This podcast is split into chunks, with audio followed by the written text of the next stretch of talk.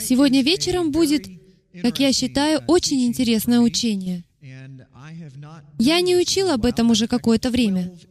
Точнее сказать, вот уже 12 лет люди просят меня учить об этом. И это одна из тех тем, от которых хочется держаться подальше и обходить ее десятой дорогой, потому что нет желания ее затрагивать. Но Отец дал мне разрешение приступить к этой теме, поэтому мы углубимся в тему божественной сущности. Троица под судом. Углубленное изучение природы Бога. Это такая тема, о которой многие из нас не хотят говорить. Это тема, которая вызывает споры. Даже в среде традиционных христиан она считается чрезвычайно спорной, потому что в век интернета и Гугла, а также в век вопросов, сейчас ведь новый век, когда все ставится под сомнение, под вопрос и пересматривается. Есть целые конфессии и даже духовные семинарии, в которых проводят аудит богословских взглядов, что само по себе хорошо. Компании делают это каждый год, и во многих случаях этого требует федеральное налоговое управление. При этом духовное налоговое управление или Бог требует, чтобы все мы проводили духовную ревизию нашей системы верований и проверяли, что то, во что мы верим, является истиной. Потому что истина может сделать с вами лишь одно. Что именно? Сделать вас свободными. А если вы верите в то, что не истина, тогда что это значит? Вы пребываете в рабстве в определенной сфере вашей жизни. Поэтому нам нужно проверять все, а не только фундаментальные верования. Все имеет значение, не так ли? Удивительно, что можно взять... Кто из вас знает, что если взять гирю весом килограмм, у меня дома есть такая, я с ней тренируюсь, как вы можете догадаться. Почему ты засмеялась первой? Раз ты сидишь на первом ряду, то должна хорошо видеть. Но когда берешь килограммовую гирю, то с ней очень легко заниматься с килограммовой гирей. Но кто из вас знает, что как только начинаешь так заниматься, то думаешь, ничего сложного, у меня это хорошо получается. Но позанимайтесь так полтора часа, и у вас рука отвалится, хорошо? Дело в том, что гиря не рассчитана на такие длительные занятия. Подобным образом и в духовной жизни. Если некоторые из доктрин мы считаем незначительными, но у нас о них неправильное представление, то со временем они причинят вам вред, потому что к одному килограмму прибавляется еще один килограмм и еще один, и очень скоро у вас возникнет серьезная проблема весом в 500 килограмм килограммов. Итак, сейчас мы рассмотрим Троицу и придадим ее суду.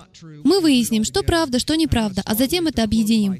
Начать я хочу с цитаты Августина Блаженного. Мне так нравится эта цитата. «Отрицая Троицу, лишишься души. Пытаясь объяснить ее, лишишься рассудка». Я знаю, что человек на той картине не очень похож на юмориста, но это высказывание приписывает Августину и датирует IV веком. Он это написал, и я подумал, что это очень хорошее высказывание, потому что сегодня все то же самое. Эта доктрина стала столь важной для христианства, что вера в нее означает спасение, а неверие в нее — проклятие. Итак, нам нужно это обсудить. А это Августин Блаженный рассказывает историю о том, как он шел по берегу и размышлял о Троице, о том, как Бог может быть в трех лицах, и как это работает.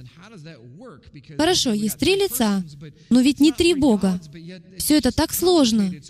И так, размышляя над этим, он наткнулся на какого-то мальчика, который вырыл на пляже яму, а теперь идет к океану, черпает океанскую воду и выливает ее в свою яму. Итак, Августин Блаженный подошел и стал наблюдать, как мальчик ходит туда-сюда, наполняя водой яму. А затем спросил, «Мальчик, что ты делаешь?» А мальчик ответил, переношу океан в свою яму. Августин рассмеялся и сказал, «Сынок, ты не сможешь перенести океан в эту яму». А мальчик посмотрел на него снизу вверх и сказал, «Так и ты не сможешь взять природу Бога и уместить ее в свой маленький мозг». Августин Блаженный почесал затылок, повернулся, а мальчика уже и след простыл. Никто не знает, правдива ли эта история или нет, но она служит примером того, чему я учу. Кто из вас согласен, что Бог бесконечен во всех отношениях? Кто из вас верит, что Он так широк, как восток отдален от запада, а север от юга, и Он всегда находится везде? Кто из вас верит, что также и ваши грехи отдалены от вас? Верно? Когда Он прощает ваши грехи, они удаляются от вас так же, как восток от запада, что, кстати, является невозможным. Это значит, что это даже больше Бога. Это превосходит Его.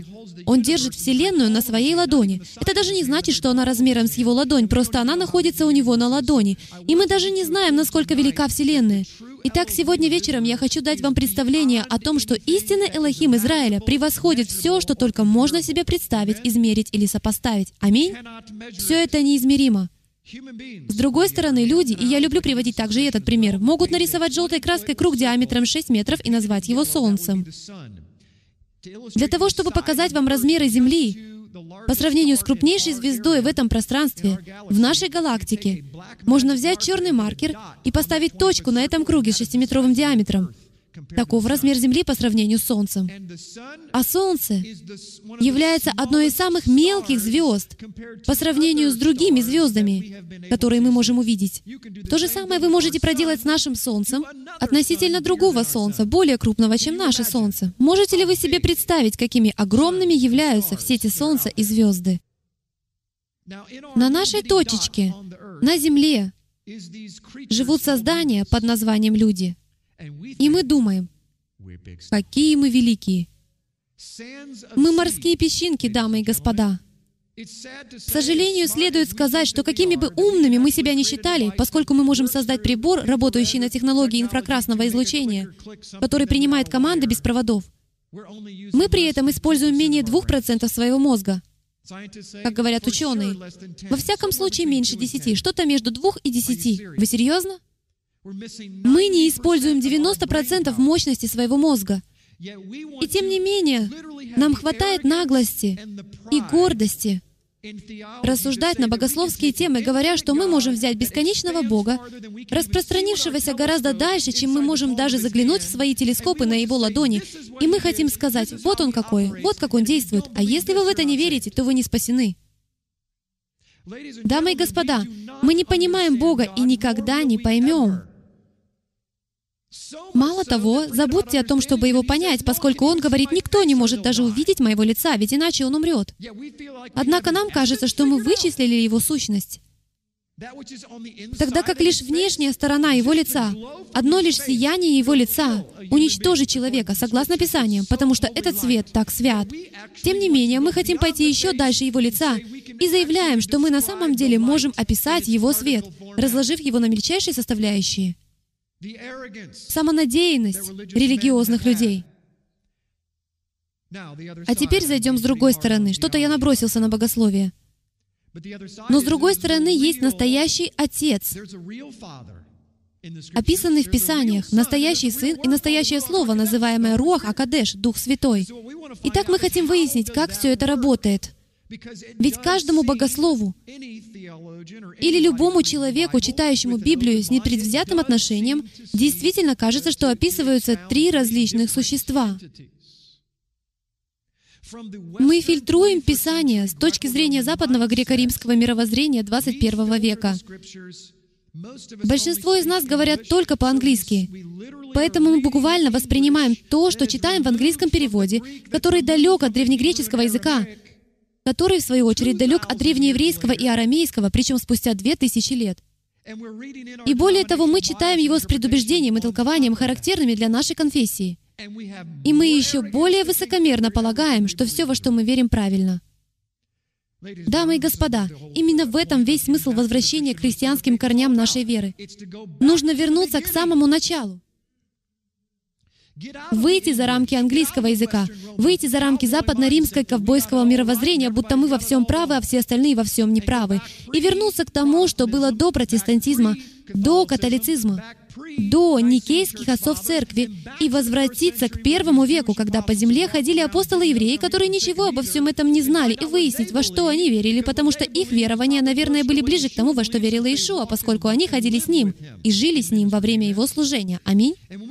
И когда мы выясним, во что они верили и какой у них был образ мышления, тогда мы, может быть, сумеем немного лучше понять природу Бога, потому что они писали об этом. Итак, не считаете ли вы, что нам следовало бы узнать, какое определение они давали фразе «логос»? Какое определение они давали Торе или закону, или Слову Божьему, или Руаху, или Духу, или Ветру, или самому Богу? Что они имели в виду, говоря «Элохим», что значит «Бог» на английском языке? Ведь не имеет значения, во что верим мы. Не имеет значения, что вам говорила ваша церковь, или как вас воспитывали, или что было написано на задней обложке бюллетеня. Имеет значение то, что Иоанн имел в виду, когда он это сказал. Иоанна сейчас здесь нет, и мы не можем ему позвонить и попросить засвидетельствовать. Но у нас есть кое-что из того, что Иоанн писал. И у нас есть кое-что из того, что Иоанн читал. Видите ли, дело не в том, что говорю я или говорите вы. Ведь все, что мы говорим и делаем, является порождением того, что в нас когда-то было вложено. Согласны ли вы с этим? Кто из вас знает, сколько будет один плюс один? Аж четыре человека подняли руку. У нас тут самое умное собрание. Кругом одни математики. Но вы знаете, сколько будет один плюс один, потому что кто-то научил вас тому, сколько будет один плюс один.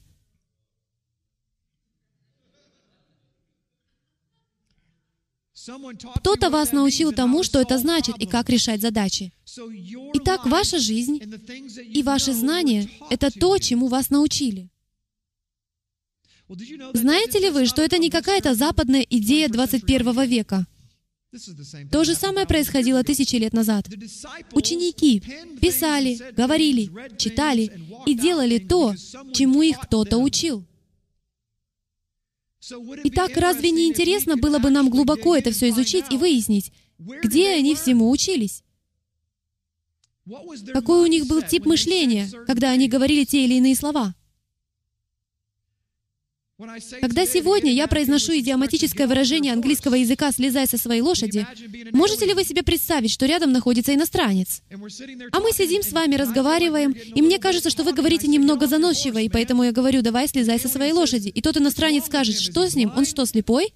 Он вовсе не на лошади. Он стоит прямо перед ним. Как он может слезть с того, чего там нет? Но тот человек точно знает, что я имею в виду. Почему? Потому что есть культурный контекст, неизвестный иностранцу. Что произойдет, если этот разговор кто-то законспектирует, а затем опубликует в книге? И две тысячи лет спустя в какой-то духовной семинарии будут преподавать мои проповеди, и они наткнутся на этот разговор, который я с кем-то вел, и они скажут, «Слезай со своей лошади».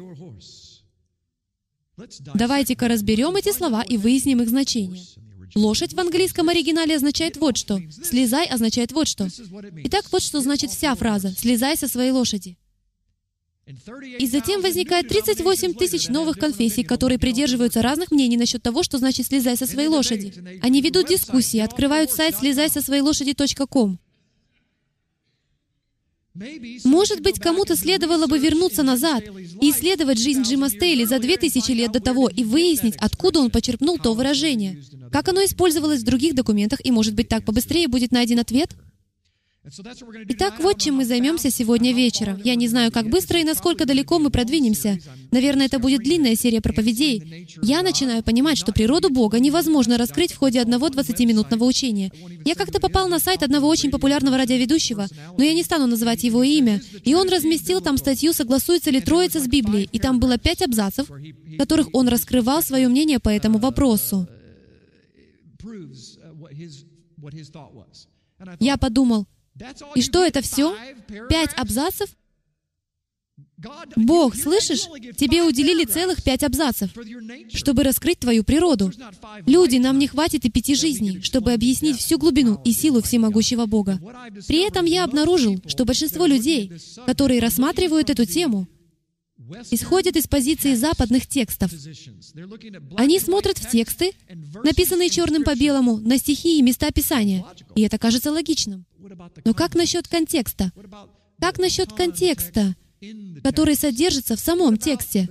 Как насчет оттенков значения и личности? Как насчет того, что стоит за текстом и даже за контекстом? Итак, давайте сегодня вечером немного углубимся в эту тему. И я хочу вам сразу же сказать, что мы сможем затронуть лишь крупинку на вершине айсберга. Итак, давайте посмотрим, что у нас получится. Начнем мы с фразы «ангел Божий». Кто из вас знает, как будет ангел на иврите? А? Очень хорошо. Но Малахим — это ангелы, а вот Малах — это ангел в единственном числе. Это однокоренное слово со словом «царь», то есть Мелех. Как это интересно. Это те же самые еврейские буквы. Мем, ламит, каф. Мем, ламит, каф. Мелех, царь, ангел. Возьмите себе это на заметку, потому что потом вы увидите, как все это взаимосвязано. Ведь в Писаниях есть понятие под названием «ангел Господень». Кто из вас читал «Ангел Господень сделал то», «Ангел Господень сделал это»? Давайте же рассмотрим некоторые из таких мест Писания и выясним точно, кто такой ангел Божий и ангел Господень. Бытие 16 глава 8 стих. Ангел Господень отправляется к Агаре и говорит с нею. Помните, Агарь была очень расстроена из-за того, что Сара была любимой женой, и потому она убежала. И вот она плачет, потому что Сара прогнала ее. И ангел Божий, ангел Господень появляется и говорит с Агарью, а затем пророчествует ей о ее сыне. В Бытии 22.1 сказано, «И было после всех происшествий Бог искушал Авраама и сказал ему, «Авраам». В этой связи я рассмотрю несколько моментов, которые, как лакмусовая бумажка, покажут, хорошо ли вы знаете Библию, пусть даже в малых масштабах. Значит, никто из вас уже не будет поднимать руки, ведь вы поняли, что я вас подставлю. Но как бы то ни было, мы все равно это сделаем. Бытие, 22 глава. Это Бог обращается к Аврааму. Кто из вас готов поверить, что именно Бог говорил с Авраамом? И именно Бог дал ему все обетования по завету о звездах небесных и песке на берегу моря и так далее. Именно Бог все это сделал, не так ли? Нет, не Он. Да, Он. И было. Это Бытие, 22 глава, 1 стих. Бог искушал Авраама и сказал ему, «Авраам, о чем вся 22 глава Бытия? Кто-нибудь знает? О жертвоприношении Ицхака. Хорошо? Это нынешний недельный раздел Торы. Если вы его читали, то знаете, о чем там идет речь. О том, что Бог сказал Аврааму отвести Исаака на вершину горы Мария и убить его, принести его в жертву. Верно? Именно Бог сказал ему это сделать, не так ли? Хорошо. Давайте продолжим читать. В этой же главе спустя 10 стихов сказано, «Но ангел Господень возвал к нему с неба и сказал, «Авраам!» Он сказал, «Вот я». Ангел сказал, «Не поднимай руки твои на отрока, и не делай над ним ничего, ибо теперь я знаю, что боишься ты Бога, и не пожалел сына твоего, единственного твоего, для меня». Здесь используются интересные формулировки и грамматическое время, не так ли? Потому что вот Бог говорит, ты должен пойти туда, а потом вдруг, как нас учили в воскресной школе, появляется ангел и говорит, Авраам, остановись, мы предоставляем тебе то, что можно принести в жертву. Ты доказал, на что ты способен. Ни с того ни с сего ангел выступает в несвойственной ему роли. Ведь он говорит, «Ты не пожалел сына твоего, единственного твоего, для меня». Ангел не может так говорить. Он может сказать, «Ты не пожалел сына твоего для Бога». Но он меняет времена в одном и том же предложении. Это могло бы быть случайностью, если бы подобное встречалось лишь один раз, но следуйте за мной и увидите, что мы обнаружим. Итак, теперь ангел обращается к Иакову. Ангел Божий сказал мне во сне, «Иаков». Я сказал, «Вот я». Он сказал, «Возведи очи твои и посмотри. Все козлы, поднявшиеся на скот, пестрые, с крапинами и с пятнами, ибо я вижу все, что Лаван делает с тобою. Я Бог, явившийся тебе в Вифиле, что, кстати, означает «дом Бога», Бейт-Эль, где ты возлил елей на памятник, и где ты дал мне обед. Теперь встань, выйди из земли сей и возвратись в землю Родины твоей. Кто из вас раньше читал это место Писания? Все мы его когда-то читали, не так ли? Бог приходит к Иакову, и говорит, «Эй, я вижу все, что происходит. Лаван пытается использовать тебя в своих интересах. Как вы помните, Иаков хотел жениться на Рахиле, а Лаван его перехитрил, подсунул ему Лию и потребовал, чтобы он проработал у него еще семь лет.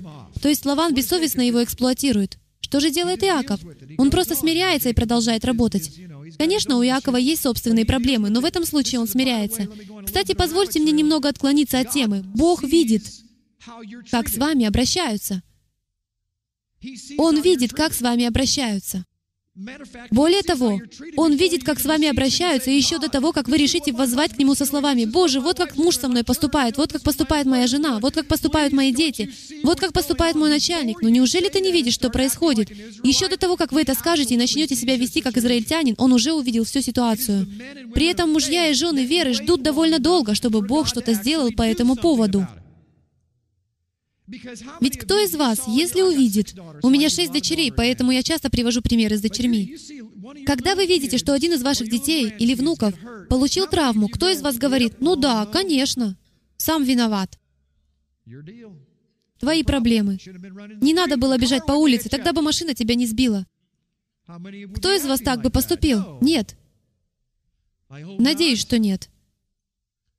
Мы бы сразу подбежали к ребенку, обняли бы его.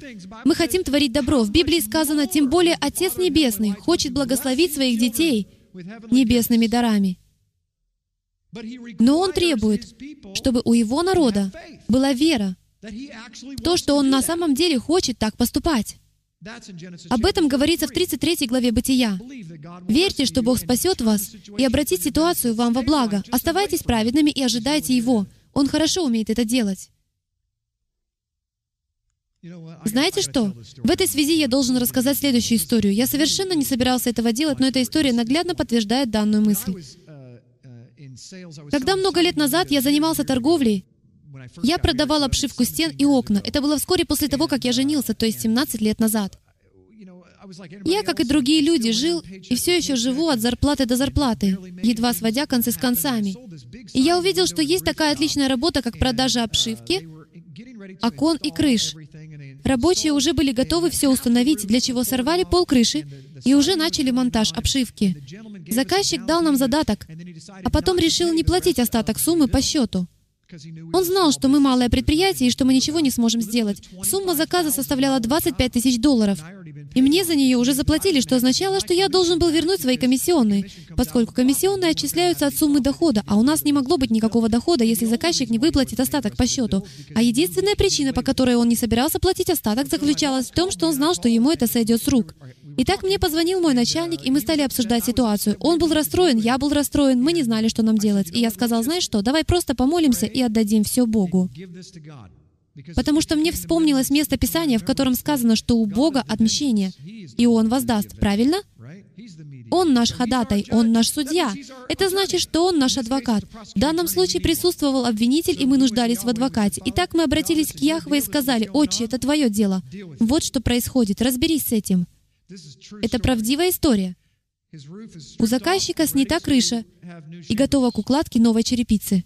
В ту же ночь примчался страшный ураган, торнадо, залив гостиную заказчика водой глубиной 8 сантиметров, нанеся ему ущерб на сумму более 20 тысяч долларов. Он стал звонить нам в 4 часа утра, оставил что-то около семи сообщений на автоответчике, умоляя нас приехать и закончить крышу.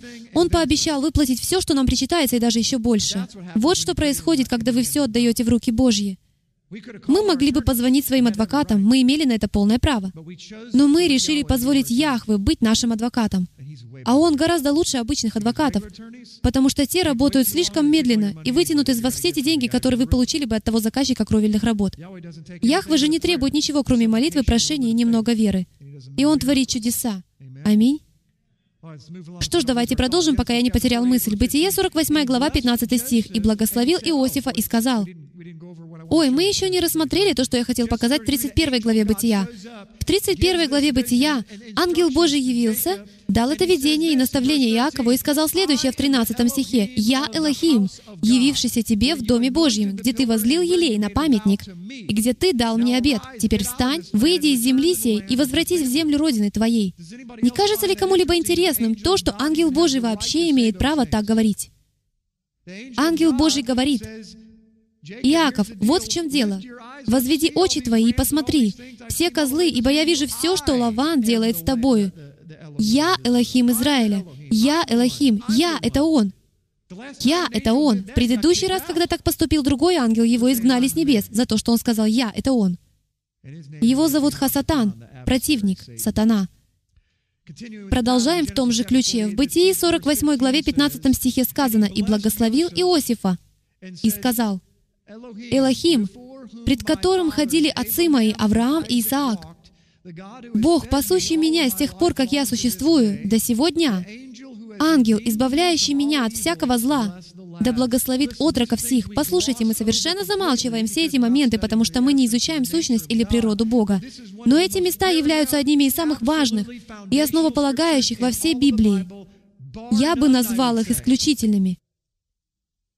Может быть, вы скажете, почему? Здесь ты немного перегнул палку. Вовсе нет. Бытие 48.15, особенно для этого служения, является, наверное, одним из самых основных мест Писания, потому что именно здесь Иаков скрестил руки и благословил Ефраима. Здесь заключаются все благословения Ефраима. Разделение двух царств, их воссоединение, язычники, 11 глава Римлянам, 2 глава Ефесянам. Все зиждется на этих благословениях. Весь Новый Завет основывается на этом стихе. И в этом стихе Иаков говорит, «Малах, избавляющий меня от всякого зла, да благословит отроков сих». Иаков взывает к Богу Израиля и говорит, «Ангел, избавляющий меня от всякого зла». Не знаю, сможете ли вы это сделать, но я предлагаю вам открыть Библию и найти хотя бы один стих, в котором ангелу удается избавить кого-то от зла. Этого никогда не было и никогда не будет. Ангелы не могут избавлять от зла. Только кровь Иешуа может избавить нас от зла. Верно? Хорошо. Вы следите за мной? Хорошо, давайте продолжим. Исход 3 глава, 2 стих.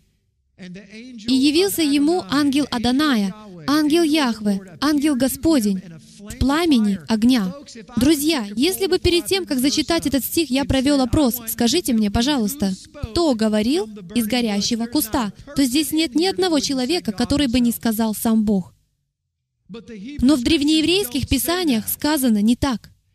Там сказано «ангел Господень» явился в горящем кусте. Удивляет ли это кого-либо из присутствующих? Это удивило и меня. Когда я это прочитал, то подумал, этого не может быть. Неужели ангел может являться из огня Божьего? Послушайте, что сказано дальше. Яхве увидел, что он идет смотреть, и возвал к нему Бог из среды куста и сказал, «Маше, Маше, Моисей, Моисей». Тут возникает некоторая путаница. Потому что ангел Господень не появился на камне, говоря, «Эй, Моисей, даю подсказку, взгляни-ка на куст, он горит, разве не классно?» Ангел не указал Моисею на горящий куст. Ангел сам находился в том огне. Вопрос. Когда в последний раз в огне находилось более одного человека — Ага, Сидрах, Месах и Авдинага, печи, раскаленной огнем. И в ней им явился некто, подобный сыну человеческому. Ангел Господень. Итак, во втором стихе третьей главы Исхода, в рассказе о горящем кусте, дамы и господа, неоспоримо то, что явился ангел, и этот ангел — находился в огне, которым был охвачен куст, и Бог обратился из среды куста. Отсюда можно сделать лишь два вывода. Либо тот ангел стоял вместе с Богом в горящем кусте, в то время как Бог говорил, либо ангел Господень — это и есть Элохим, говоривший из куста. Логично? Интересно ли это вам? Мне это интересно, потому что раньше я никогда этого не видел. Вот что происходит, когда вы раскрываете свою Библию и начинаете ее не просто читать, а изучать. Удивительно, что тогда обнаруживается. Иисус Навин, 5 глава, 13 стих. Потрясающее место Писания. И Иешуа, именно так его зовут на иврите. Находясь близ Иерихона, взглянул и видит. И вот, стоит перед ним человек, и в руке его обнаженный меч. Иешуа подошел к нему. Между прочим, это человек. Стоит перед ним человек, и в руке его обнаженный меч. И Иешуа подошел к нему и сказал ему, «Наш ли ты или из неприятелей наших?» Друзья, это немного напоминает фильм о Диком Западе, не так ли? Вы вскочили на своего коня и высматриваете противника, когда вдруг появляется какой-то парень с пистолетом в поднятой руке. Возникает логичный вопрос. «Сэр, вы за меня или за моего противника? Я думаю, это вполне логичный вопрос. Итак, в этот момент вы должны понять, что Иисус Навин смотрит на этого человека и видит не какого-то человека в длинной белой одежде, потому что было бы совершенно нелогично, если бы Иисус Навин, главнокомандующий войска израильского, подошел к ангелу и сказал, «Эй, ты за нас или за них?» Можете ли вы себе представить, чтобы сейчас в это святилище вошел некто, одетый в белое, с пылающим мечом, а я бы сказал, «Эй, господин, не могли бы вы присесть? А то мне не видно людей, которые перед вами». Кстати, вы наш или из другой церкви? Я не совсем уверен. Что? Кто бы так поступил? Никто бы так не поступил. Мы бы, наверное, поступили так же, как и все остальные в Писании. Пали бы ниц, чтобы не рисковать в такой ситуации. Итак, Иисус Навин видит обычного человека и спрашивает, «Ты за нас или за наших неприятелей?» И взгляните, что сказано в 14 стихе. Он сказал, «Нет, я, вождь воинства Господня, теперь пришел сюда». Я нахожу это забавным. Эту фразу мог бы произнести мой любимый актер Джон Уэйн. Представьте себе, Иисус Навин подходит к Джону Уэйну, Джон Уэйн вытащил свой пистолет, а тот спрашивает, «Ты за меня или за них?» А Джон Уэйн говорит, «Нет». Будь я на месте Иисуса Навина, я бы спросил, что это значит? Тогда или нет? Ты за меня или за них? На этот вопрос нельзя ответить «да» или «нет». Можно только А или Б. Ты должно быть не местный. Я знаю, вы думаете, что я сейчас начну так говорить, но я не стану этого делать. Не бывает ковбойско-пакистанского акцента. Но в 14 стихе мы видим этот странный ответ, потому что Иисус Навин спрашивает, «Ты за нас или за них?» А этот человек отвечает «нет». И я считаю, что тем самым вождь воинства Господня говорит, «Ты не понимаешь». Нет, ты не понимаешь. Как вождь воинства Господня, я теперь пришел сюда. Иисус пал лицом своим на землю и поклонился. И сказал ему, что господин мой скажет рабу своему. Обратите на это внимание. Между прочим, слово «поклонился» здесь — это слово «шаха».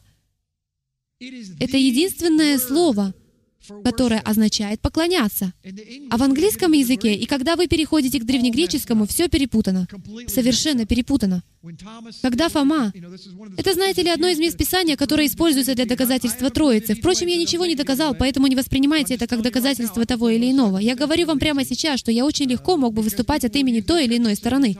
Потому что одни люди будут использовать это место Писания, в котором сказано, что Фома опустился и поклонился Богу. Кто из вас это помнит?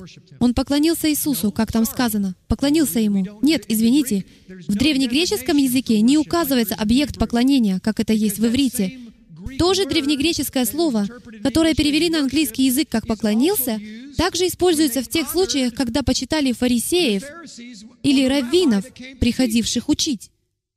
Это то же самое слово. Оно означает «почитать», «оказывать почтение», «преклонять колено». Вот что оно значило.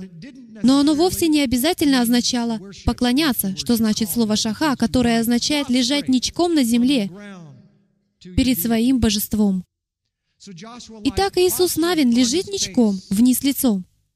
И в 15 стихе сказано, «Вождь воинства Господня сказал Иисусу, «Сними обувь твою с ног твоих, ибо место, на котором ты стоишь, святая земля». И Иисус так и сделал. Люди, никого это не смущает? Это проблема. И в то же время это так здорово. Ведь в какой книге это описывается? Книги Иисуса Навина. Книга Иисуса Навина следует за исходом.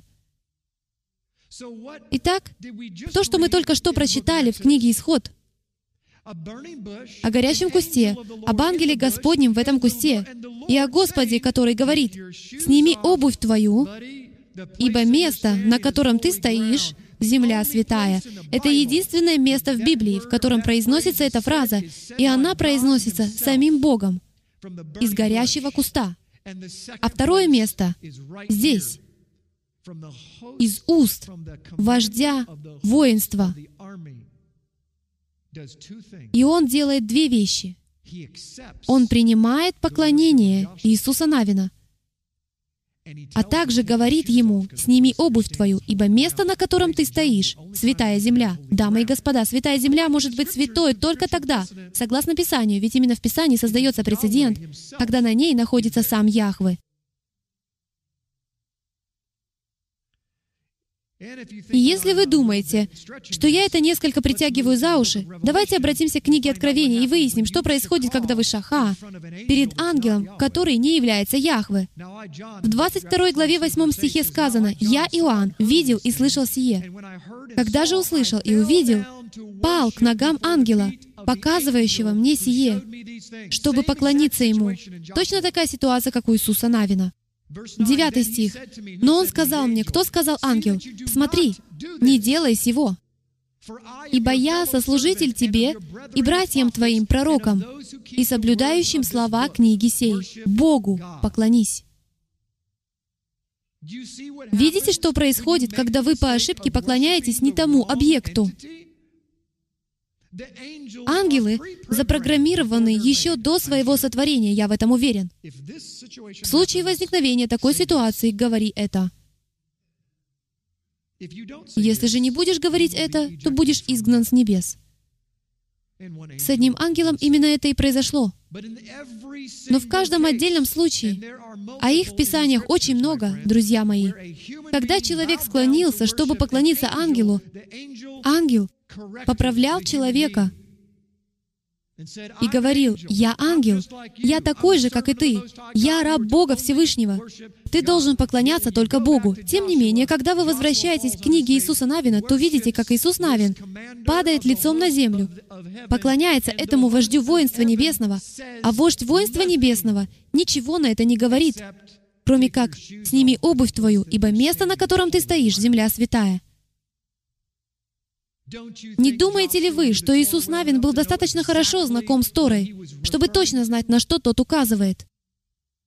Так же, как и мы с вами, держащие Писание перед собой, не думаете ли вы, что Иисус Навин в ту же секунду, когда вождь воинства ему сказал «сними обувь твою», он увидел Моисея у себя перед глазами. Вот каким величайшим ощущением это было, что ангел Господень на самом деле пытался... Как вы думаете, случайно ли он это сказал, или, может быть, он специально пытался показать Иисусу Навину? Каким святым переживанием является то, что ты вскоре испытаешь. Ты встретишься с Богом горящего куста. Это было не случайно. Это было как раз то, что он делал. Переходим к книге Судей. «И пришел ангел. Кто из вас верит, что именно Бог вывел израильтян из Египта? Вы напугали меня до смерти.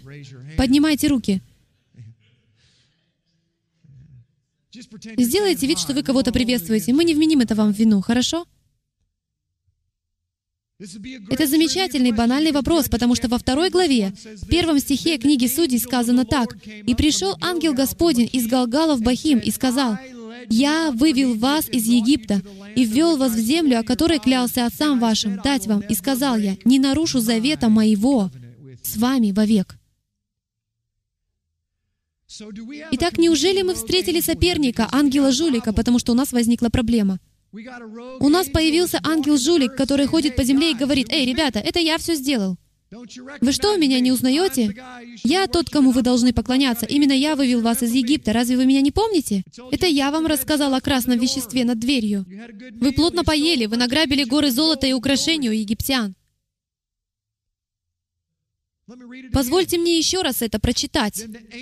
«И пришел ангел Господень из Галгала в Бахим и сказал, «Я вывел вас из Египта и ввел вас в землю, о которой клялся отцам вашим дать вам, и сказал я, не нарушу завета моего с вами вовек». Дамы и господа, единственный, кто, согласно Писанию, мог так сказать, это сам Бог.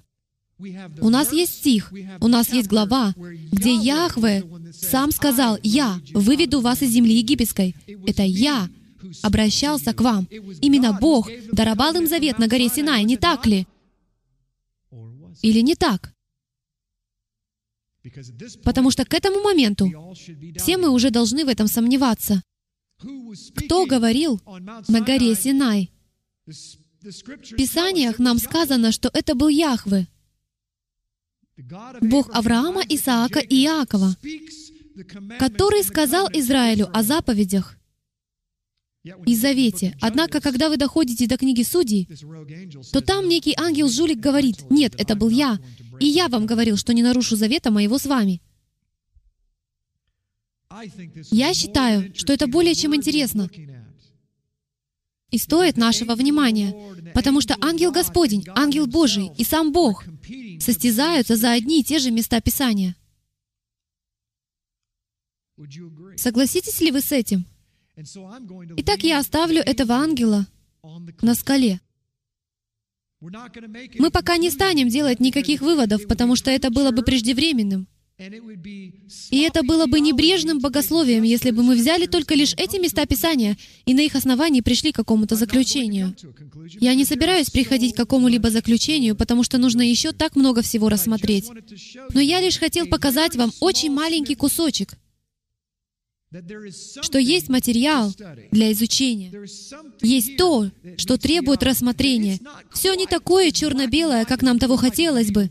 Согласитесь ли вы со мной в этом теперь? Некоторые вещи таинственные. Осмелюсь предположить, что большинство из вас никогда даже не смотрели на это с такой стороны. И я вас в этом понимаю. Большинство людей будут пытаться доказать Троицу или божественность Христа, или что угодно еще, о чем они хотят говорить на эту тему, используя новозаветные писания. А как насчет всего этого? Ведь это является столь же таинственным. Итак, давайте перейдем к одному из моих любимых названий, моих любимых слов Библии. Здесь нет каламбура. К слову. Ведь понимание Слова поможет нам понять природу Бога. Видите ли, в своем исследовании, которое мы здесь сейчас проводим, мы пытаемся обнаружить элементы и части Писаний, которые указывают на сущность Яхвы. А когда мы больше узнаем о Его сущности и природе, кто сотворен по Его образу? Мы. Поэтому чем больше мы узнаем о Нем, тем больше мы узнаем о себе. Если у вас будет неправильное понимание образа, то и проявление образа у вас будет неправильное. Итак, не кажется ли вам, что эта тема в некоторой степени важна? Это не просто какая-то доктрина.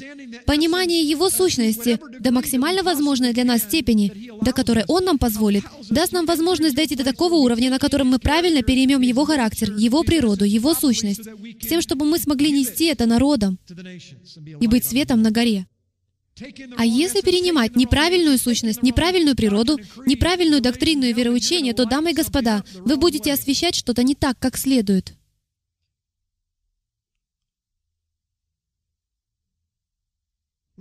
Позвольте мне Я забыл внести это в свои записи. Я собирался это распечатать, но потом забыл. Я зашел на один католический сайт, точнее, в католическую энциклопедию, в которой дается определение Троицы. И в изначальном определении Троицы одной из фраз внутри Троицы первоначально была следующая фраза. Он говорит о триединстве Бога, Отца, Его Слова и Его мудрости, и затем говорится о Духе Святом. Итак, в самом изначальном определении Троицы заключалось слово «Отец», а также «Слово». Я подумал, что это очень интересно, потому что это понятие является библейским в гораздо большей степени, чем в христианстве. Потому что в христианстве скопировали католическое определение Троицы, где говорится о трех лицах. Об Отце, о Сыне Иисусе Христе и о Духе Святом. Здесь много информации. И я рассмотрю это определение — в одной из следующих частей этой серии учений, которую я проведу. Но сейчас мы сконцентрируем внимание на том, что они считали второй частью Троицы, а именно на Слове. Мы выясним, что означало Слово для верующего еврея первого века. Разве не было бы замечательно, сумеем вернуться в прошлое, на две тысячи лет назад, и сказать кое-что Иоанну, которого некоторые считают самым еврейским из всех апостолов? Мы бы сказали, Иоанн, что для тебя значит Слово? Когда ты произносишь слово «Слово», Слово Божье, что это значит? Раскрой нам его контекст. Удивительно, что мы на самом деле имеем книги и писания, которые использовал Иоанн, и которые предоставляют нам хорошее определение, и мы об этом поговорим. Это называется Таргумим первого века. Слово «таргум» означает просто-напросто толкование. Был Таргум Анкилоса и Таргум Ионафана. Был также Таргум Псевдо-Ионафана и многие другие Таргумы. Но это два самых популярных Таргума. И это перевод Торы на арамейский язык, то есть Таргум Анкилоса. А Таргум Ионафана, первоначальным названием которого было Таргум Иерушалаем или Таргум Иерусалима, поскольку это был западный Таргум, он является переводом на арамейский язык пророков. Хорошо? Итак, это нечто фантастическое. Если вы делаете записи и хотите изучить что-то замечательное, то вам нужно их найти. Хорошо? Можете поискать их в интернете в переводе на английский потому что они представляют собой исследования стих за стихом или дословные переводы древнееврейского оригинала на арамейский язык, который использовали в то время. И местами там кое-что сразу же истолковывается для читателя или слушателя. Итак, в первом веке, друзья, это первый век, примерно 38 год нашей эры. А некоторые части Таргума Ионафана были написаны еще даже до нашей эры, это было еще раньше. В синагоге читали Тору на иврите, а сразу же после того, как был прочитан текст на иврите, читали Таргум на арамейском языке для простых людей, чтобы им было понятно, что это значит. Итак, для нас, как верующих Библию, это является чрезвычайно важным инструментом, который позволяет нам читать Писание с первоначальной точки зрения и возвращаться к нашему христианскому корню. Вот часть этого корня — арамейский язык, поскольку он был основным языком того времени. Коммерческим языком был древнегреческий, основным языком был арамейский, духовным языком был иврит, а люди все время говорили на всех этих языках. Они могли сказать, например, слово «христианос», оно и древнегреческое, и латинское. В ходу была также и латынь. Четыре языка было представлено в одно и то же время, а слово «христианос» — это греческое слово с латинским суффиксом. Вот что они делали. Смешивали все подряд, как и мы смешиваем сегодня. Мы говорим «картофель фри», не так ли? Что-то не слышно барабанной дроби. Итак, продолжаем. Таргумы очень важны. Поэтому мы углубимся в конкретные места Писания, в которых говорится о сущности Бога или о самом Яхве. И мы посмотрим в Таргум и увидим, что в нем сказано о данном конкретном стихе, и увидите, что произойдет. Мы проникнем в мысли верующего еврея первого века.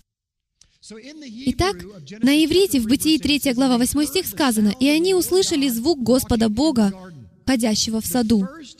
Это, кстати, первое упоминание о Боге на земле, как о человеке, имеющем ноги. Задумывались ли вы когда-либо об этом? Самое первое упоминание о Боге на земле, как о человеке.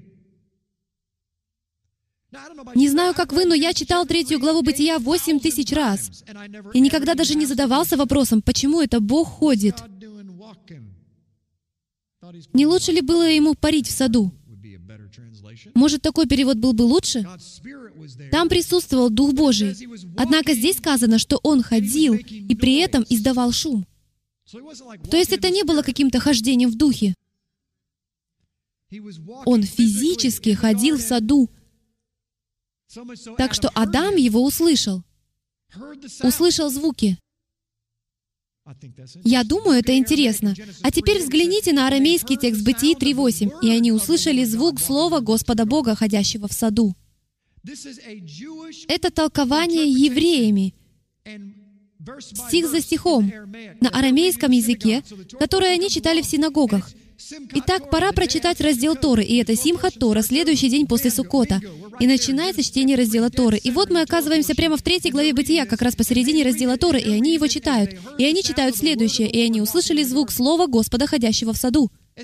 Вы, как американские верующие, не считаете ли это интересным? То, что они передали это как Слово Божье. А на иврите сказано «Господь Бог».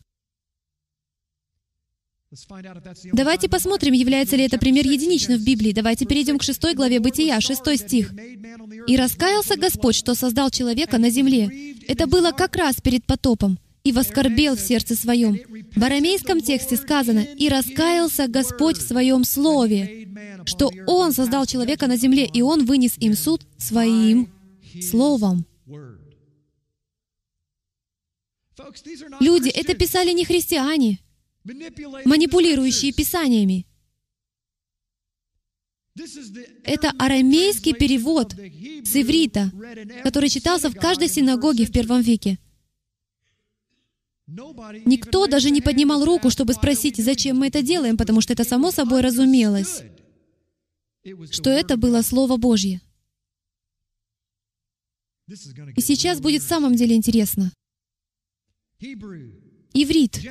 Бытие, 15 глава, 1 стих. «После сих происшествий было слово Господа к Аврааму в видении, и сказано, «Не бойся, Авраам, я твой щит, награда твоя весьма велика». Это потрясающе. В арамейском тексте сказано, «Не бойся, ибо если эти люди соберутся в легионы и выступят против тебя, то мое слово на арамейском языке это мемра, скажите все мемра. Мемра. Моя мемра будет твоим щитом. Некоторые из вас знают достаточно мест Писания, чтобы быть опасными. Поэтому этот стих должен вас взволновать. Не так ли? Потому что здесь еврейские авторы объясняют этот стих на общепринятом арамейском языке, что именно мемра Бога является щитом. Тогда как на иврите было сказано, что это Бог — я твой щит. Погодите-ка, у нас и ангел говорит нечто подобное. Я вывел вас из Египта. Бог говорит, нет, это я вывел вас из Египта. Что ж, теперь, очевидно, на небе возникает ссора. Или нет? Бытие, 15 глава. Давайте двигаться дальше. Он поверил Господу. Речь идет об Аврааме. И он вменил ему это праведность. Цадик. Скажите все «цадик». Праведник. Вот что значит садик. Но в арамейском тексте сказано, «И он поверил Господу, и поверил в Мемра, Господа, и он засчитал ему это за праведность». Ну же, друзья, кто из вас когда-либо задавался вопросом, как Авраам попадет на небеса, если он не верил в Иисуса? Не знаю. Может быть, я единственный человек, задающий много глупых вопросов. Но я задаюсь таким вопросом, потому что моя Библия, если я правильно помню, задает такой вопрос. Когда я только начал духовно возрастать и узнавать об Иисусе и при том распятом, а также о том, что нужно верить в Иисуса, чтобы пойти на небеса, естественно, молодой человек, который ничего не знает, будет склонен подумать, как же люди, жившие при Ветхом Завете, пойдут на небеса? Если мы должны уверовать в Иисуса и пригласить Его в свое сердце, то я не вижу, чтобы Моисей или Авраам или Иаков приглашали Иисуса в свое сердце. Как же они попадут на небеса? Не знаю, как вы, но я думаю, что это интересная информация. Потому что верующий еврей первого века думал так. Авраам верил в Слово Божье. Слово Господне. И Он засчитал ему это за праведность. Теперь вы могли бы спросить, какое это слово? Произнесенное? Сказанное слово? Можно и так сказать. Если это слово не стало плотью и не начало перенимать на себя некоторые функции, как было в случае с горящим кустом, Бытие, 28 глава, 20 стих. Давайте продолжим рассматривать Писание. Посмотрите, мы все еще в книге Бытие. «И положил Иаков обед, сказав, «Если Бог будет со мною, и будет Господь моим Богом». Но если это же место прочитать в арамейском Таргуме, то там сказано, «Если Слово Господне будет моим помощником, будет Господь моим Богом». До чего же становится интересно? Как Дух Святой назван в Брит Хадаша, Новом Завете? Помощник, утешитель. Разве не удивительно, что, обратившись к арамейскому Таргуму, мы видим, что Слово Божье названо помощником? А что говорит Иешуа? Иешуа говорит, «Я не могу здесь оставаться. Я должен вас оставить, чтобы мог прийти помощник». Сейчас мы не собираемся выяснять, что это значит, но я верю, что все это взаимосвязано. Я верю, что здесь есть некая связь.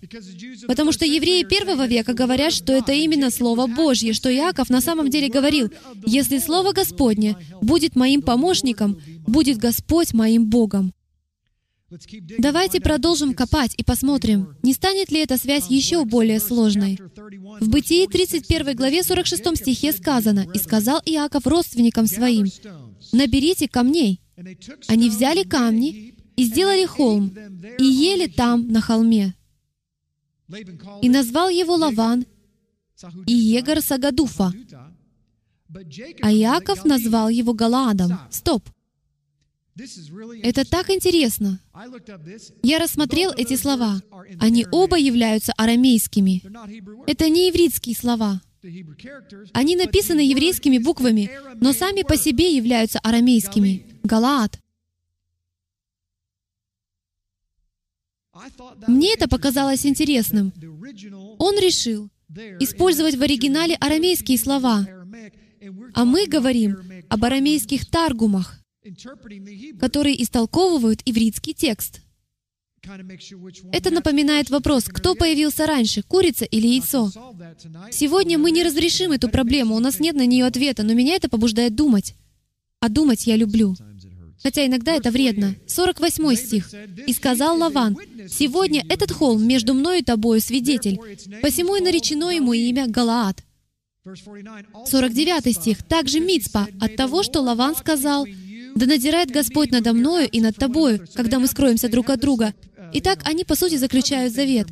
Куда бы ты ни пошел, и куда бы я ни пошел, эта груда камней будет служить напоминанием в физической сфере, а затем сам Бог будет посредником в этом завете, который мы заключаем.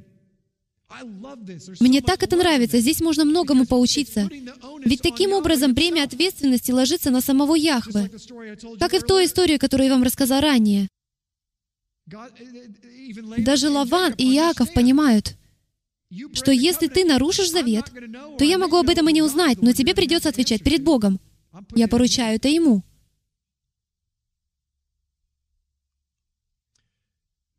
Но посмотрите, что сказано в арамейском тексте Бытия 31.49. Слово Господне смотрит и является свидетелем между мной и тобой. Слово Господне. Теперь, если вы посмотрите очень внимательно, то Слово Господне ничего не говорит. Там нет никакого Слова Господнего. Так что это никак не может означать некую инструкцию или то, что сказал Бог. В этом месте Писания Бог ничего не говорит. Здесь только Яков и Лаван ведут разговоры и говорят, вот основной принцип. Если ты совершишь ошибку или ошибусь я, то именно Бог проследит за соблюдением этого завета. Однако в Таргуме сказано, «Слово Господне является свидетелем между мной и тобой». Именно Слово Яхве было надзирателем над заветом и могло их рассудить. Это было Слово Яхве. Давайте продолжим. Исход 14 глава. Смотрите, мы лишь во второй книге Библии. Надеюсь, у вас пристегнуты ремни. Нам еще нужно пройти 37 книг. В Исходе 14.31 сказано «И поверил Господу». В арамейском тексте сказано «И поверил Слову Господа». Я не думаю, что здесь найдется хоть один человек, который мог бы подумать и сказать, что Слово Божье чем-то отличается от самого Бога, не так ли? Слово Господне — это и есть сам Господь. Это ничем не отличается от того, что слова, исходящие из ваших уст, когда вы с кем-то говорите, это ваши слова, не так ли? Знаете ли вы, что это признается даже в светских судах? В законах об авторском праве и тому подобных сферах, когда вы говорите определенные вещи, это может быть использовано против вас — Потому что это ваши слова. Вы можете творить свою судьбу своими словами. Многие из вас так и делают. Многие из нас так делают. Слова обладают творческой силой. Когда вы говорите то или иное слово, это вы. Но это и не вы. Не так ли? Например, если вы скажете, если вы напишете слово на бумаге, то можете спросить, это Джим Стейли? Кто-то ответит «да». А кто-то с такой же легкостью может сказать «нет». Разве нет? Потому что он не видит Джима Стейли, они видят слова Джима Стейли. И два этих человека могут начать спорить, потому что мы часто это делаем. Они будут спорить в суде и говорить, минутку, это его слова, это Джим Стейли. Это представляет всю его сущность. Вы это понимаете? А другой человек скажет, нет, это не он, это всего лишь бумага. А теперь мы углубимся в вопрос. Является ли Джимом Стейли бумага? Или Джимом Стейли является Джим Стейли? Является ли Джим Стейли Джимом Стейли без бумаги? Чуть позже я помогу вам сделать некоторые выводы. Исход 14.13. «И поверил Слову Господа». Давайте перейдем к Исходу, 20 глава, 1 стих. «И изрек Бог все слова сии». Но в Таргуме сказано «И изрекло Слово Божье все слова сии». Вот к чему я хотел подойти. Я знаю, что здесь есть быстродействующие процессоры, которые критически оценивают мои слова, в то время как я их говорю. И вы говорите, но Джим, ты по-своему это интерпретируешь, потому что это Слово Божье. И, конечно, в Таргуме может быть сказано, что это Слово Божье. И они могут быть взаимозаменяемы, потому что Бог и Его Слово — это одно и то же, что и следует из приведенных тобой примеров. Но теперь у нас возникает проблема, когда мы дошли до первого стиха 20 главы Исхода в Таргуме, поскольку здесь сказано, что Слово Господне изрекло все эти слова. Никому это не кажется несколько странным? Если Слово не персонифицировано, то как оно может что-то изрекать? Слово — это то, что само изрекается. Это все равно, как если бы кто-то в суде записывал мои слова на листке бумаги, а затем сказал, листок бумаги Джима Стейли изрек все эти слова. Как нелепо. Листок бумаги ничего не изрекает. Но что, если бы он был живым? Что, если бы листок бумаги не был неподвижным? Что, если бы листок бумаги представлял собой не просто слова и инструкции? Что, если бы у листка бумаги было настоящее сердцебиение? Тогда бы арамейский перевод 20 главы Исхода имел гораздо больше смысла, где в нем сказано, что Слово Господне изрекло все слова сии. Слова ничего не изрекают. Слова представляют собой вывод из того, что уже было изречено. Итак, теперь встает вопрос, что появилось прежде? Слово или то, что было изречено? И Брит Хадаша отвечает на такие вопросы. Исход 25-22. Мы перешли еще на пять глав вперед. Этому нет конца. Там я буду открываться тебе. Вот что здесь сказано. А в Таргуме сказано, там я назначу для тебя мое слово. Что? Теперь уже нет никаких оснований для того, чтобы сказать, что слово — это то же самое. Потому что в Таргумах на самом деле сказано, и не забывайте, что этот перевод сделали неверующие евреи. Мне следует уточнить, неверующие в Мессию, в Иисуса Христа и Ишуа Хамаши. Это было написано еще до того, как Он явился. В первом веке, втором веке, третьем веке Таргумы читали во всех синагогах. Дамы и господа, позвольте вам кое-что сказать. Этот Таргум до сих пор читают стих за стихом, вместе с Торой, в тысячах синагог по всему миру сегодня. У них в десять раз более глубокое понимание сущности Бога, благодаря лишь самим Таргумам. Представьте, что было бы, если бы и вы читали Таргумы. Люди, мы пока дошли только до исхода. Я лишь привожу выбранные наугад примеры. Там я буду открываться тебе, говорит Господь Бог. Но в Таргуме они читают толкование, потому что большинство людей в синагогах, возможно, не знают иврит так же хорошо, как арамейский, общепринятый язык. И в Таргуме сказано, «Там я назначу для тебя мое слово». Погодите минутку. Эти переводы почти ничего не имеют общего между собой. В одном сказано, «Там я буду открываться тебе», а в другом «Нет, я пошлю кое-кого от моего имени, чтобы он открылся тебе». Кто же это из них? Хороший вопрос, который мы зададим в суде, поскольку Троица находится под судом. Кто же это из них, Бог или Слово, которое Он собирается послать от своего имени? Ведь их не может быть двое. Или может? Попробуйте заставить говорить листок бумаги. В Левите 26.9 сказано «Призрю на вас». А в Таргуме сказано «Я обращусь через Мое Слово, чтобы сделать вам благо». Я обращусь к вам через Мое Слово. Я мог бы легко начать спорить из принципа и сказать, конечно, Он обратится к вам через Свое Слово, ведь Его Слово — это то, что Он вам дал. Поэтому Он говорит, «Я дам вам благословение, а не проклятие, если вы будете его хранить». Так что Он действительно сделает вам благо через Свое Слово. Это было бы логично. Таким мог бы быть правильный перевод. Но мне кажется таким потрясающим то, что во всей Торе, в Таргуме Иоаннафана и в Таргуме Анкилоса, особенно Анкилоса, предпринимаются многочисленные попытки объяснить Слово Божье. Эта тема не просто всплывает один или два раза, она затрагивается везде, где бы вы ни читали. Везде. Везде, где есть Господь, есть и Слово Божье. Есть столько примеров, подобных тем, которые мы только что разобрали и показали, в которых Слово персонифицировано так, как будто это две разные личности, два различных объекта. Во Второзаконии, 4 глава, 7 стих сказано, «Ибо есть ли какой великий народ?» Это одно из моих любимых мест Писания которому боги его были бы столь близки, как близок к нам Господь Бог наш, когда не призовем его. И далее говорится о том, как созревает плод, как он падает, а другие народы просят, расскажите нам об этом Боге, который дает вам эти заповеди и Тору. Все это так замечательно, что мы хотим быть столь же благословенными, как и вы. Но в Таргуме псевдоиоаннафана сказано, «Мемра Господа сидит на своем престоле, высоком и превознесенном». Что? Можно я это повторю?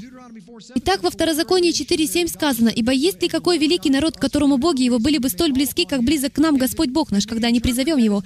И этот стих истолковали следующим образом. «Мемра Господа сидит на своем престоле, высоком и превознесенном. А теперь позвольте вам немного раскрыть контекст, чтобы стало понятно, почему толкование кажется другим и измененным. Дело в том, что в древних языческих культурах люди брали своих идолов и устраивали шествия, неся их высоко на плечах, так, чтобы они были на расстоянии голоса и на уровне ушей, чтобы можно было услышать, что боги говорят через идолов. И так они превозносили своих идолов. Поэтому так интересно то, что здесь сказано. Нет-нет-нет, Слово Господа Бога. Именно оно высоко возносит свой престол, чтобы вы могли его слышать.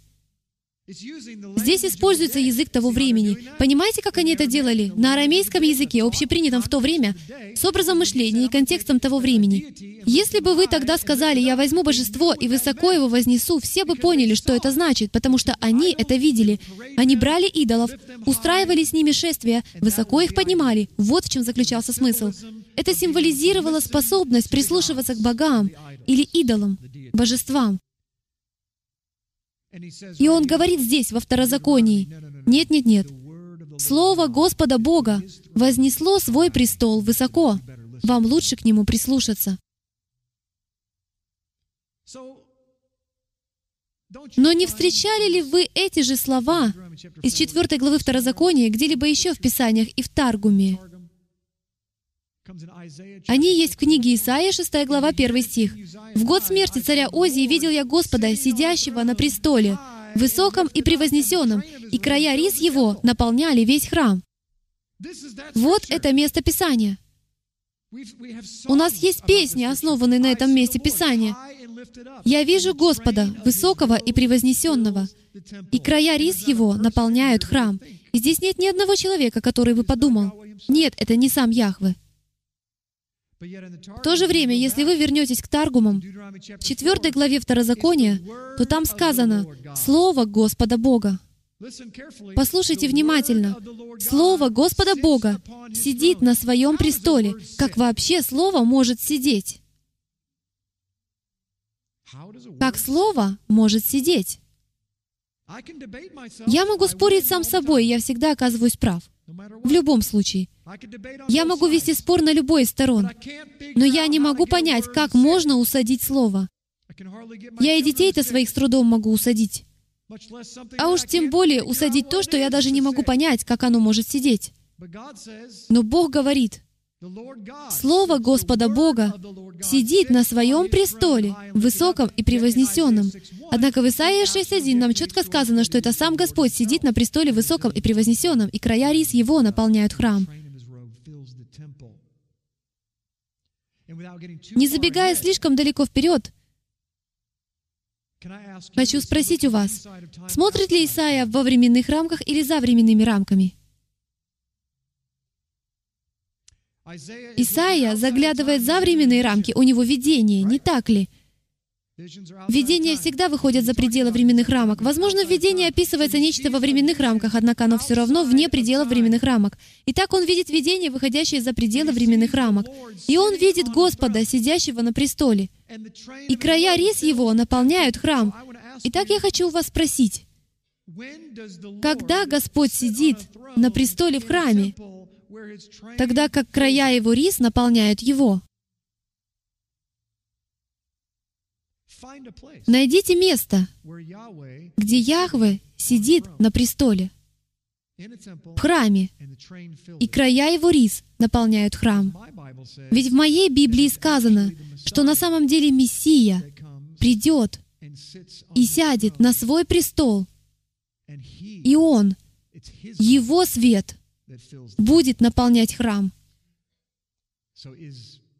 Итак, говорится ли в этом отрывке книги Исаия об обещанном, предсказанном Мессии? Хороший вопрос. Итак, вот что мы имеем. У нас есть мемра Бога. Мы уже почти закончили. У нас есть мемра Божья, которая ходит в саду, выводит его народ из Египта, следит за соблюдением заветов, говорит от имени Бога, дает заповеди, называется помощником и щитом. Все это мемра Бога во всех таргумах. Итак, человек первого века, говорящий на арамейском языке, еврей в синагоге, неверующие евреи, все они верили, что мемра или Слово Бога — это и есть сам Элохим. Никто и никогда даже не пытался доказать, что это две разные личности. Даже несмотря на то, что было очевидно, что об этом можно так подумать. Но поскольку они понимали, что Слово — это и есть Элохим, им и в голову никогда не приходило спорить о том, нет ли двух Элохимов. Или все-таки они спорили?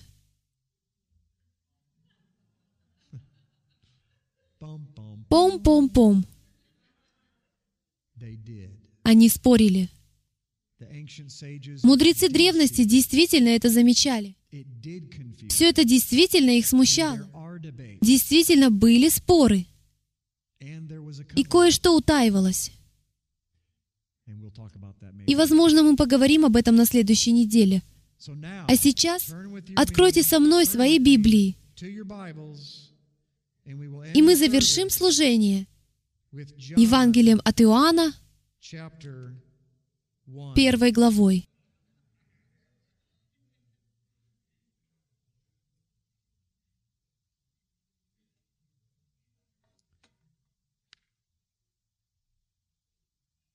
В начале.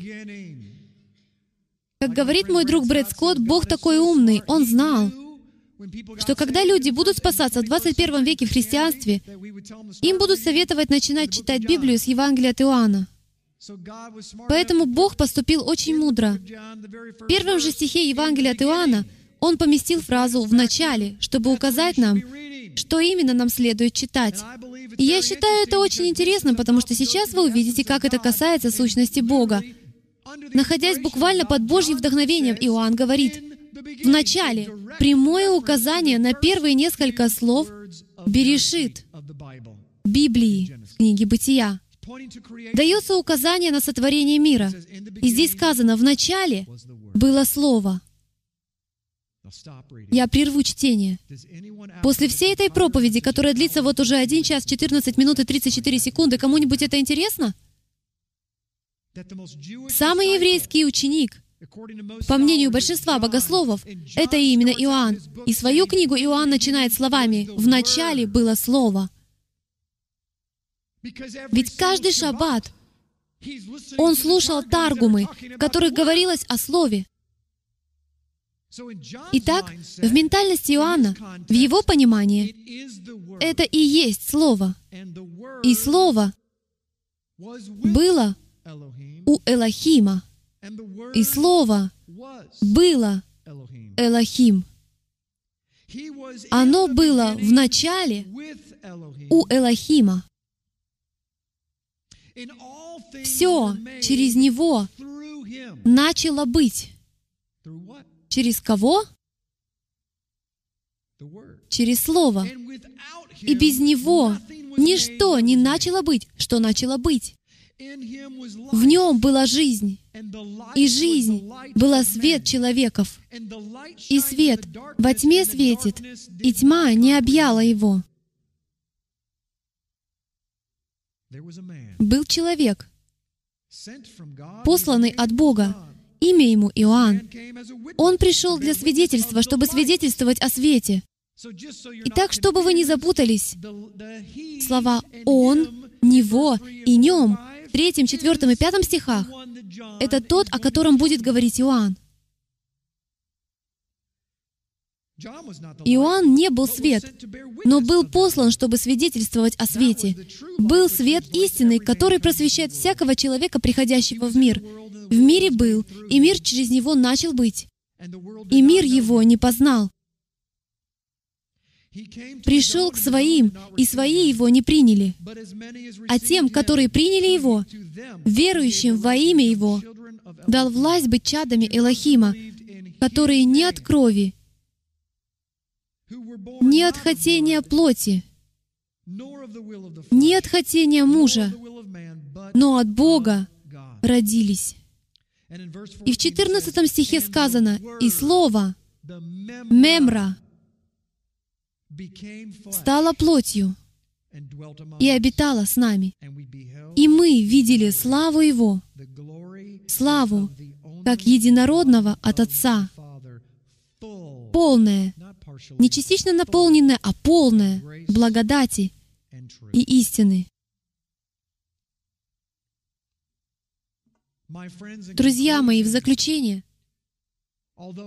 хотя мы не можем прийти к заключению, Понимаете ли вы, что когда мы отдаем под суд Троицу, может быть, кто-то, прослушав это учение, скажет, вы даже не говорили о Троице, потому что вы не пошли по традиционному пути, пытаясь ее доказать. Но это потому, что все начинается не с Троицы, все начинается со Слова. Ведь именно с него и начал Иоанн. Именно это понимал Иоанн. На древнегреческом языке это «логос». Все, кто изучает древнегреческий, хотят анализировать слово «логос» и выяснять значение слова «логос». Но как насчет того, чтобы выяснить, каким был язык слова «мемра» и «давар» на иврите и арамейском? Ведь вот что Иоанн читал в синагоге. В синагоге не станут читать текст на древнегреческом. Только не Тору. В эллинистический период можно найти древнегреческий в синагогах, но тогда они читали на иврите и арамейском. Смотреть нужно с этой точки зрения. И с точки зрения Иоанна, все дело было в Слове. Поэтому, когда пришел Иешуа, и Иоанн сказал, Слово, мемра Бога стало плотью, то я вас уверяю, что это была та же мемра, что и в Таргумах, которые он читал. И я осмелюсь сказать, та самая мемра, которой поклонился Иисус Навин, и та самая мемра, перед которой Моисей снял свою обувь, и та самая мемра, которая говорила из того горящего куста. Видите ли, вы не сможете ответить на вопрос, Бог ли Иисус. Это английский вопрос. Он требует английского ответа «да» или «нет», что является логической ошибкой, потому что мой Бог — это не «да» и не «нет». Его сущность гораздо шире, и его никак невозможно описать. Однако я могу сказать, что Слово Бога Живого, Слово Элохима, пришло и облеклось в форму человека. И именно это Слово говорило с Моисеем из горящего куста. Давайте помолимся.